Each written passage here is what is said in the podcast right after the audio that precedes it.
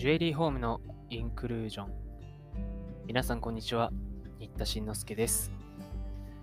今日はですね、WWD Japan 2149号の特集、ハイジュエリーをデジタルで売る時代という特集が大変興味深かったので、ご紹介したいと思います。コロナ時代のハイジュエリービジネスということでね、まあ、当然、業界全体で考えて、皆さん考えているわけなんですけれども、まあ、各ブランドがね、どんな取り組みをしているかっていうような紹介がメインでしたね。えー、ファッションに比べると保守的な印象が強いジュエリー業界だが、えー、デジタル形式で新作ハイジュエリーを発表したと。カルティエ、ショーメ、ブシュロン、ピアジェ、タサキなどがですね、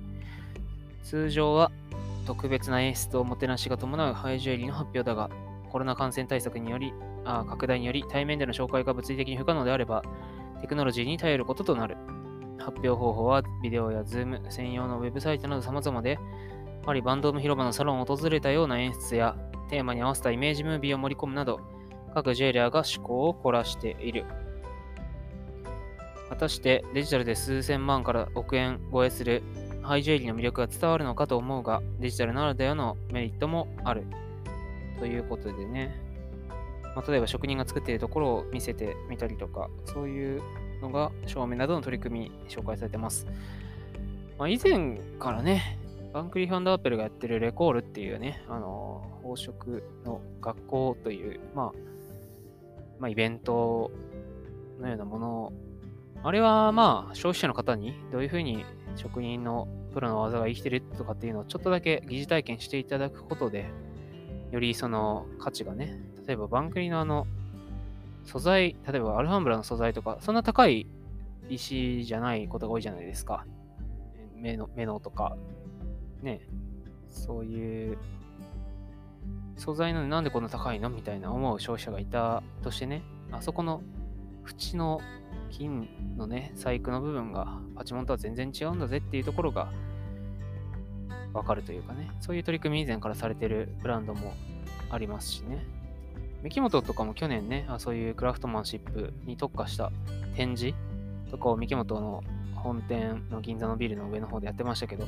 そういうところを知ってよりこう奥深さというか、商品の価値とかっていうのを知っていただくっていう工夫がより求められていくんだろうなと思います。7社トップに聞くコロナ時代のジュエリービジネスというところで、やっぱり特に資産価値とかサステナビリティとかっていう言葉がより聞かれて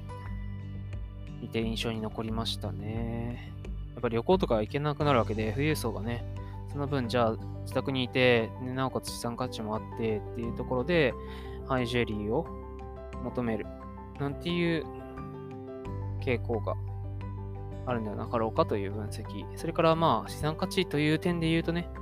ずっと受け継いでいかなきゃいけないわけで、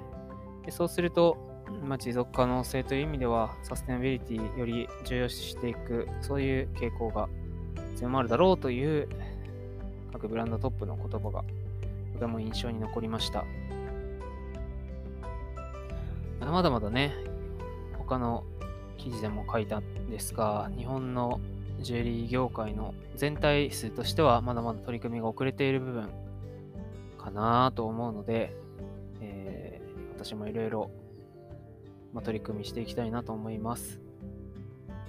必ずね、こういう世界のトレンドっていうか潮流っていうのは必ず時間差こそあれ国内市場にも影響を及ぼしてくると思いますので、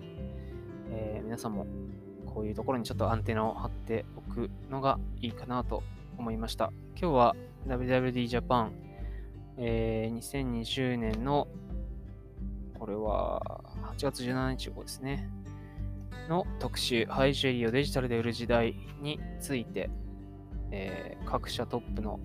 言葉をヒントに、ちょっと考えてみました。皆さんも何か新しい取り組みとかあれば教えてください。ぜひ応援しています。それではまた次回お耳にかかります。